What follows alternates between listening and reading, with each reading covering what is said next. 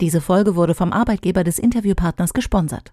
Heise Meets, der Entscheider Talk, ist der Podcast mit Entscheidern für Entscheider. Wir besprechen kritische, aktuelle und zukunftsgerichtete Themen aus der Perspektive eines Entscheiders. Gisela Strenat begrüßt Persönlichkeiten aus Wirtschaft, Wissenschaft und Politik.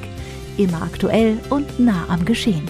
Heute spricht Gisela Strenat mit Matthias Görz, CTO und Leiter Innovation and Technology der BWI über das Thema, warum ITK Research in Deutschland wichtig ist.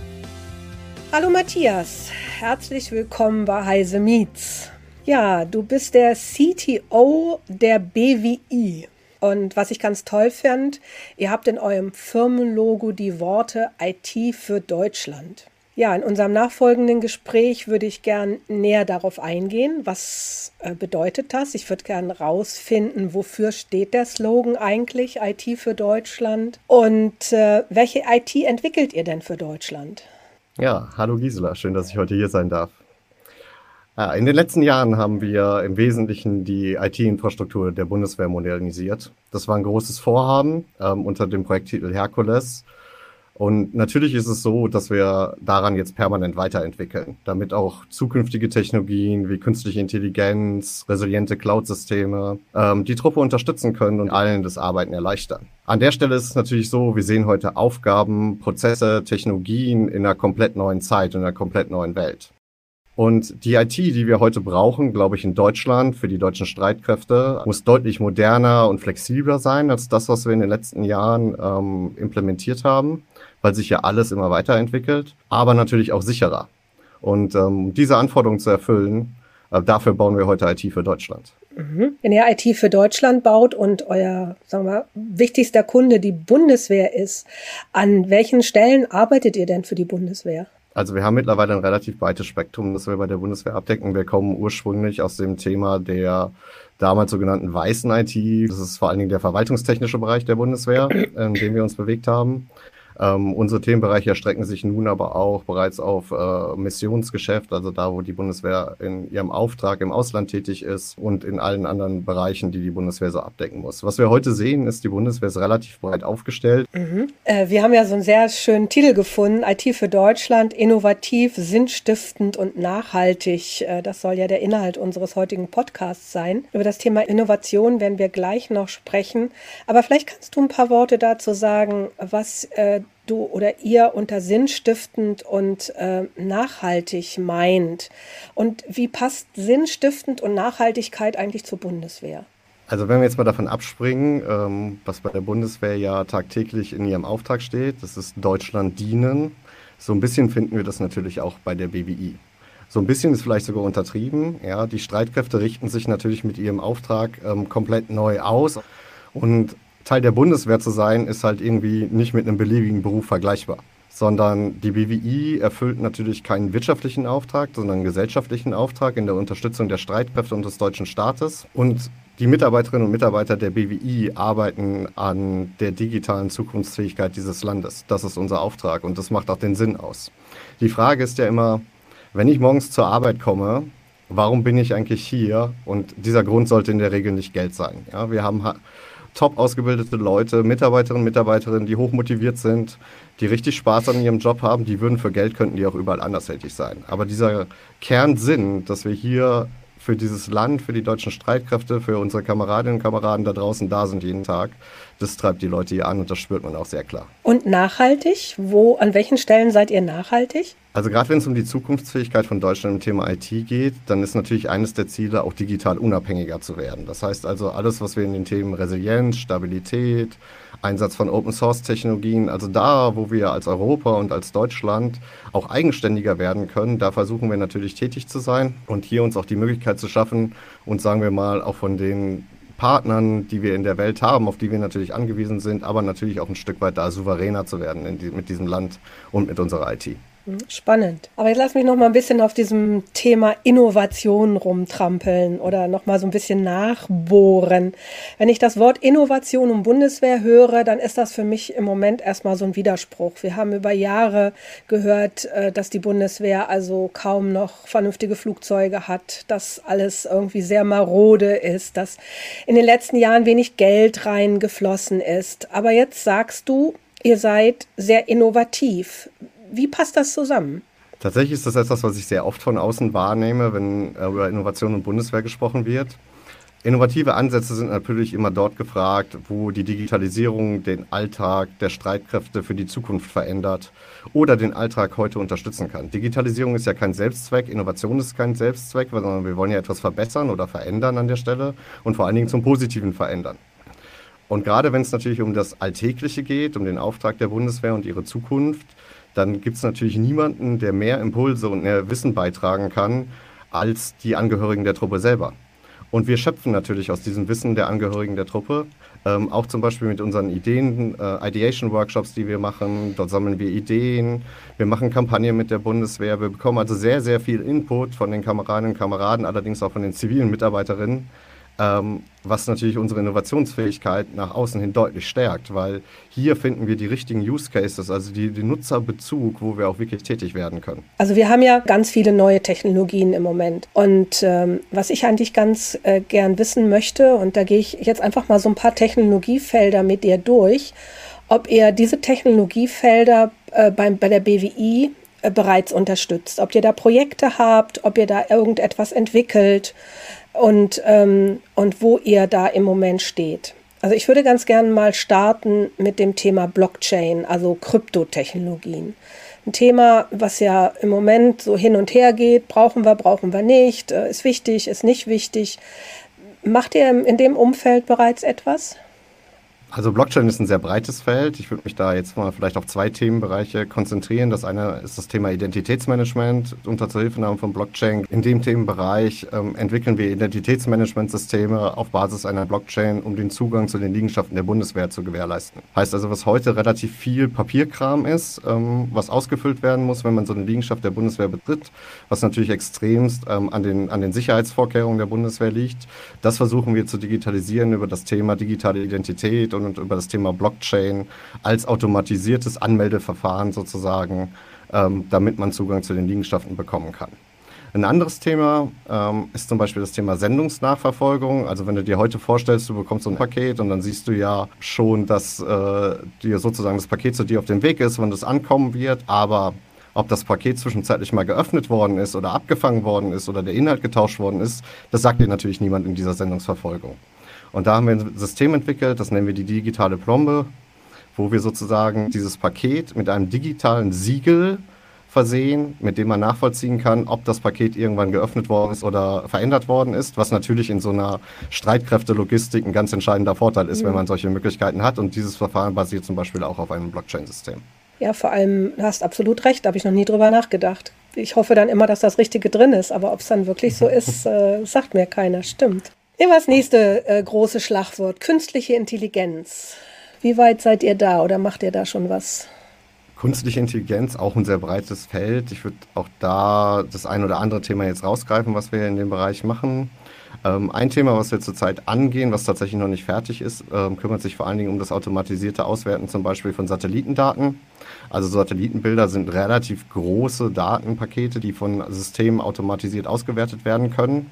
Allerdings ist es natürlich sehr umfangreich, wenn man das Ganze versucht, manuell zu machen. Ja? Und dieses automatisierte Auswerten dahinter wird mit Hilfe künstlicher Intelligenz durchgeführt. Und wir wollen es im Moment sogar so weit treiben, dass wir es ähnlich wie so ein Digital Home Assistant, dass man mit dem System sprechen kann. Das heißt also, du kannst fragen, auf dem einen Satellitenbild, das du gesehen hast, ähm, war die und die Darstellung. Du bekommst das gleiche Satellitenbild acht Stunden später und könntest zum Beispiel fragen, zählt die Anzahl der Brücken auf diesem Bild ob die, noch mal, ob die noch alle da sind oder sich zum Beispiel etwas verändert hat in diesem Bild.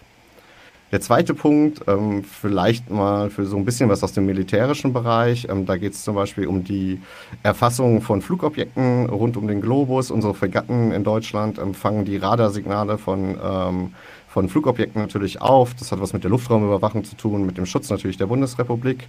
Und diese Radarsignale kann man automatisiert gegen eine Datenbank auswerten. Wer vielleicht früher schon mal die Jagd auf Rote Oktober gesehen hat, den U-Boot-Film, kann sich das vorstellen. Da sitzen äh, Kameradinnen und Kameraden und hören tatsächlich so ein bisschen rein. Ja? Also was ist das für ein Radarsignal? Wie kann ich das auswerten? Und da haben wir jetzt die Möglichkeit geschaffen, das automatisiert über ein KI-Verfahren auswerten zu lassen, um welches Flugobjekt es sich handelt und ähm, wo der Herkunftsort ist von so einem Flugobjekt. Mhm. Nächstes Thema, Virtual Reality. Aber ich glaube, das haben wir auch schon in ganz vielen Spionagefilmen gesehen, dass es da was gibt. Ich denke, da wird es auch bei der Bundeswehr was geben. Korrekt, also wenn Thema Virtual Reality. Ähm, Virtual Reality ist natürlich relativ stark in dem Thema Kommunikation und Kollaboration, also wenn es um Zusammenarbeit geht. Ähm, ich glaube, wir haben alle während Corona erlebt, wie wichtig Teaming ist, wie wichtig Zusammenarbeit ist, wie wichtig Kollaboration ist. Und wir haben vor zwei, drei Jahren angefangen mit der deutschen Luftwaffe einen sogenannten virtuellen Lagerraum zu erstellen. Das Projekt selber heißt VR Lage. Da geht es darum, um die Mission Briefings ähm, für die Pilotinnen und Piloten letztendlich vorzubereiten. Das heißt, man hat einen virtuellen Raum, einen virtuellen Kartentisch, an dem man auch schon mal die Karte sieht, die Flugdaten sieht, die Routen, also die während der Mission geflogen werden sollen. Dort werden automatisiert Wetterdaten eingespielt. Man kann zum Beispiel auch sehen, ähm, welche anderen Verkehrsobjekte gibt es noch in der Luft an der Stelle. Und es gibt sozusagen eine Umgebung, in der man live dieses Mission Briefing durchführen kann, inklusive Post-its an die Wand kleben und allem, was man sich so in so einem realen Raum vorstellt. Ein zweites Thema, was wir mit dem Personalbereich der Bundeswehr gemacht haben, ist äh, ein sogenanntes Virtual Reality Cave System. Eine Cave musst du dir vorstellen, also wie das Wort schon sagt, Höhle so ein bisschen. Mhm. Es ist ein Raum, der hat drei Wände, in den kann man eintreten und sieht sozusagen ein virtuelles Bild, und zwar in dem Fall von einem Berufsbild der Bundeswehr.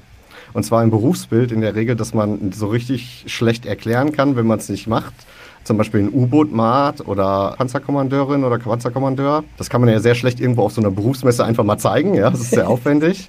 Und ähm, da haben wir ein Cave-System zusammen mit dem Personalbereich der Bundeswehr entwickelt, wo man tatsächlich in diesen Raum, also in dieses U-Boot eintreten kann.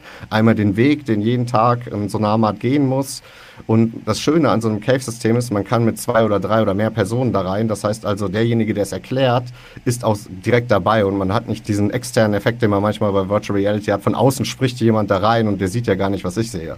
Mhm. also du erlebst dann wirklich, wie eng so ein U-Boot genau. ist in dem Moment, wo du das virtuell über die Virtual Reality Darstellung dann auch, auch erkennst. Genau, also man hat so ein bisschen, mhm. bisschen sieht ein bisschen die Enge, man sieht allerdings mhm. auch die Möglichkeiten. Und äh, wir waren ja vorhin schon mal gerade bei Roter Oktober, was man zum Beispiel dort implementiert haben, ist, ähm, wenn so ein Sonar ausgestrahlt wird von einem, von einem U-Boot, was passiert denn außenrum? Dann zoomt man so ein bisschen raus und man sieht, wie die Objekte die Radarwellen reflektieren ähm, also damit man auch so ein Gespür dafür bekommt, was passiert ja. eigentlich in dieser Technologie. Super. Lass uns ein letztes Thema noch nehmen und dann habe ich noch ein paar andere Fragen. Quantencomputing. Quantencomputing ist ja ein sehr junges Thema. Mhm. Ähm, wir befinden uns ja in vielen Punkten so ein bisschen gerade in der Produktentwicklung. Es gibt ja ein paar große Hersteller auf der Welt, ähm, die die ersten Quantencomputer zur Verfügung stellen. Ähm, wir kennen natürlich vieles aus der Grundlagenforschung, wo wir ja sehr stark sind in Deutschland, auch in dem Thema Quantencomputing. Wir konzentrieren uns im Moment dabei, vor allen Dingen die anwendungsbezogenen Fälle von Quantencomputing für die Bundeswehr zu analysieren und für den deutschen Staat zu analysieren, ähm, wo wir voneinander partizipieren können. Ein konkretes Projekt im Thema Quantencomputing ähm, fahren wir zurzeit vor allen Dingen in logistischen, also in der Logistikanalyse. Ähm, wo wir allerdings zurzeit tatsächlich ein bisschen stärker sind, das Thema Quantum Key Distribution, also um das Erzeugen und Verteilen von Quantenschlüsseln. Da geht es um Verschlüsselungsverfahren, ähm, auf Leitungsnetzen. Das heißt also, wie können wir denn Kommunikation in Zukunft durch Quantenverschlüsselung letztendlich sicherer machen? Mhm. Auch ganz toll. Äh, wenn ihr jetzt solche vielen schönen, innovativen Projekte habt, äh, welche Rolle spielst du als CTO dabei und dein Team? Wie sieht eure Organisation aus? Also organisatorisch versuchen wir so ein bisschen die Klammer über diese ganzen Themen zu behalten. Ähm, wir haben einen ausgewiesenen Bereich für das Thema Technologiemanagement, wir haben einen Bereich für das Thema Innovationsmanagement, wir haben sozusagen die gesamte Architektur, im Moment das Enterprise-Architektur, also die Unternehmensarchitektur für uns und unsere Anteile, die wir im IT-System der Bundeswehr haben, bei uns implementiert. und das gesamtheitliche Portfolio-Management, wo also im Prinzip so ein bisschen das, die, die Angebotspalette der BWI dargestellt wird. Und nicht zuletzt möchte ich natürlich auch erwähnen, dass auch der gesamte Eigenbetrieb bei uns gemacht wird. Das heißt also alles, was die BWI braucht, damit die BWI ein Unternehmen sein kann und unsere Mitarbeiter moderne Arbeitsmittel haben, äh, versuchen wir da auch zu klammern. Wenn ich mich jetzt mal spezialisieren würde, kurz auf das Thema Technologiemanagement, ähm, ich habe ja gerade schon mal ein bisschen was zu dem Thema Grundlagenforschung gesagt, ne? wo wir, glaube ich, in Deutschland sehr stark sind. Die Bundeswehr hat zwei große Universitäten, ähm, sie hat verschiedene Institute, in die sie fähig ist, aber natürlich unsere ganze Universitätslandschaft hat ein wahnsinniges Potenzial in dem Thema Grundlagenforschung. Was uns nur leider immer wieder passiert ist, dass wir super Forschungsergebnisse erzeugen, dann passiert irgendwie zehn Jahre in dieser Nichts und irgendwann kommen die Chinesen oder die Amerikaner mit Produkten, die sie uns dann verkaufen auf Basis unserer Forschungsergebnisse. Und gerade im Thema Technologiemanagement wollen wir so ein bisschen vor die Welle kommen. Das heißt also, diesen Abstand von zehn Jahren, den wir heute zwischen Forschung und es kommen Produkte am Markt und die werden etabliert, wollen wir für die Bundeswehr verkürzen. Heißt also vielleicht am besten fünf bis sieben Jahre vorher wissen, was denn dort relevant wird oder für den deutschen Staat relevant wird, um da stärker mit hineinzugehen. Also das, wenn ich das richtig verstehe, seid ihr so die Innovationseinheit, die immer guckt, vor der Welle zu sein und zu schauen, was machen wir denn aus den neuen Technologien und wie setzen wir die als IT für Deutschland ein? Denn die BWI selber ist ja ein großes Unternehmen. Ich glaube, ihr habt so um die 6000 Mitarbeiter und 40 Standorten in Deutschland. Ein Unternehmen, was in den letzten zwei Jahren ganz, ganz stark gewachsen ist. Also ich kenne es noch aus dem Herkules-Projekt. Das ist jetzt, glaube ich, fast äh, 15 Jahre her und ähm, also es ist ein Riesenunternehmen eigentlich für deutsche Verhältnisse geworden. Was macht eigentlich die Arbeitskultur und das Arbeitsklima aus? Du hast gesagt, ihr seid sinnstiftend, ihr seid nachhaltig. Merkt man das auch so ein bisschen in Unternehmenskultur und Arbeitsklima? Definitiv. Also unsere 6000 Mitarbeiterinnen und Mitarbeiter haben natürlich den Auftrag, ähm, dass die IT der Bundeswehr reibungslos, reibungslos läuft und dass sie sich ständig weiterentwickelt. Und unsere Unternehmenskultur ist schon sehr stark davon geprägt, dass unsere Kolleginnen und Kollegen sehr selbstständig arbeiten, dass also der Einzelne auch seine individuellen Stärken einbringen kann, aber das Gesamtteam dadurch halt letztendlich auch bereichert. Und ich hatte ja vorhin schon mal gesagt, was ist so ein bisschen der Grund, warum die Kolleginnen und Kollegen morgen zur Arbeit kommen. Ja, dieses Sinnstiftende im Sinne von, ich habe meinen Beitrag ne, am deutschen Staat und an dem Erfolg der deutschen Streitkräfte an dem Punkt, ist, glaube ich, ein wichtiges Merkmal, was man auch kulturbringend bei uns sieht. Und wenn man mal so ein bisschen durch die Etagen hier im Meckenheimer Hauptsitz oder im Monitoring Control Center an der Bonner Harthöhe geht, dann merkt man halt auch sehr schnell, dass die Beschäftigten tief mit den Streitkräften verbunden sind. Und das sieht man halt auch in der Unternehmens-DNA, was auch mhm. für uns einfach ein wertvoller Beitrag ist zur Kultur. Ja. Aber ich denke, auch Corona hat bei euch eine ganze Menge verändert. Ihr habt sicherlich auch dadurch veränderte Arbeitsumgebungen. Was waren die Learnings für euch? Ich würde es mal so ausdrücken, auf eine Pandemie war natürlich die BWI auch letztendlich nicht vollständig vorbereitet. Ja? Ähm, wir haben natürlich sehr schnell unsere Mitarbeiterinnen und Mitarbeiter ins Homeoffice versetzt. Ähm, circa 80 Prozent von den 6000 Kolleginnen und Kollegen waren zu Hause. Wir haben ähm, massiv auf das Thema Kollaboration gesetzt, das heißt also virtuelles Zusammenarbeiten äh, per Telefon, per Video, per Kollaborationsplattformen.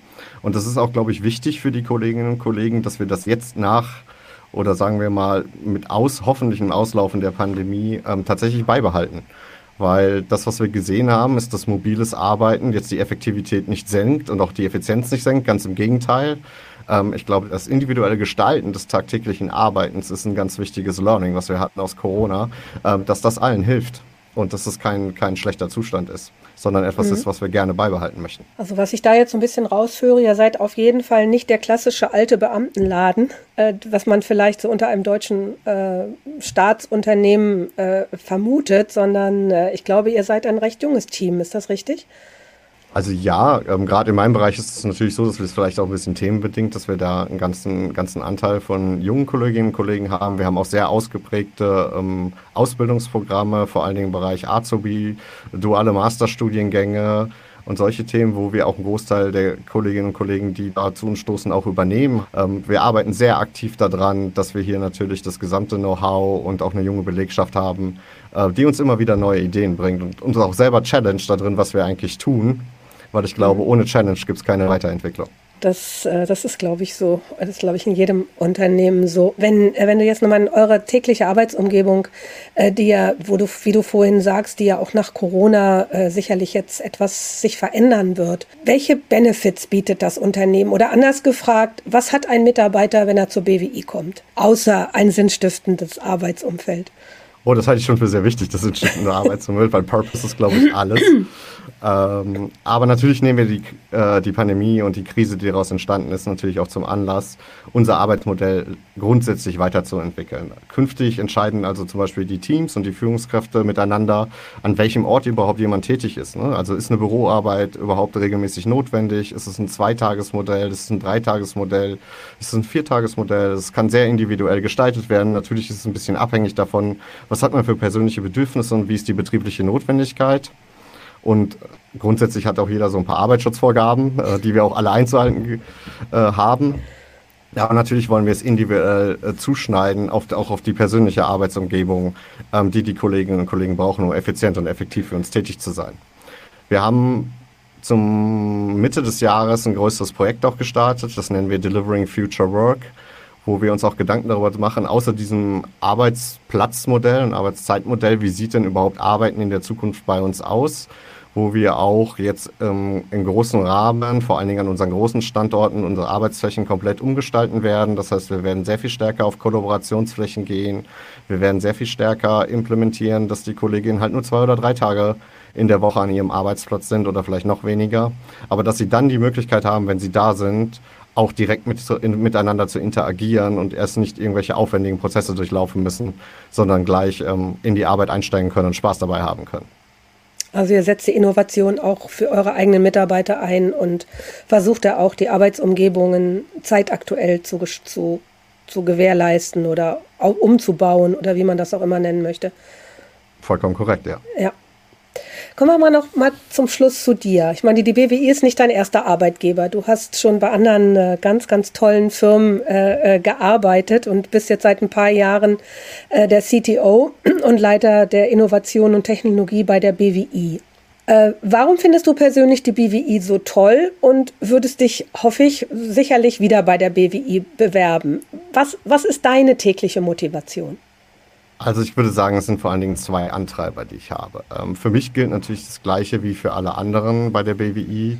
Ähm, ich, sehe, ich sehe schon, dass ich einen großen Wirkungsgrad habe, auch einen großen Output produzieren kann, ähm, sowohl für die Streitkräfte als auch für den Staat. Und ich habe ja vorhin schon mal so ein bisschen darüber gesprochen, ne, wie breit ist eigentlich diese Palette, die eine BWI am Ende des Tages bedient. Dann ist es, dann ist es schon ziemlich breit. Und auch obwohl wir vielleicht 6000 äh, Kolleginnen und Kollegen haben, ist man natürlich doch relativ nah an den Themen und erlebt auch diese komplette Bandbreite. Das heißt also, gerade aus einer technologischen Sicht, aus einer Innovationssicht, ist das ein riesiger Fundus, aus dem man erschöpfen kann.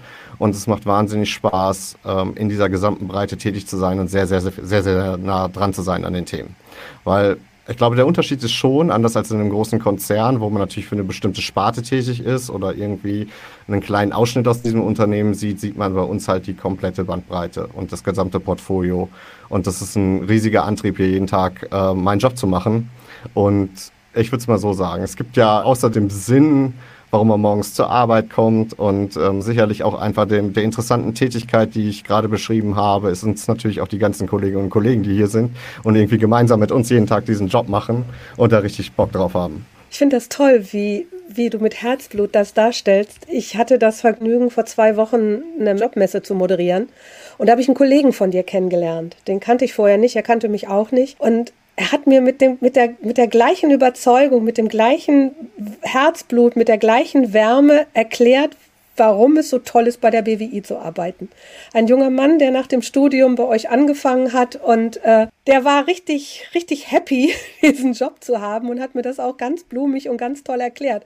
Also ich, es ist, glaube ich, ganz selten, unabhängig voneinander Mitarbeiter zu erleben, die so gern für ein Unternehmen arbeiten. Ich denke, das zeichnet die BWI sicherlich, sicherlich auch aus. Ähm, ja, ich komme auch aus dem öffentlichen Dienst, ist schon ein paar Jahre her, aber ähm, bin dann über den Job jetzt beim, beim Verlag gelandet. Fand das auch ganz toll, was ich jetzt mache. Ich glaube, erzähle das auch mit genauso viel Herzblut.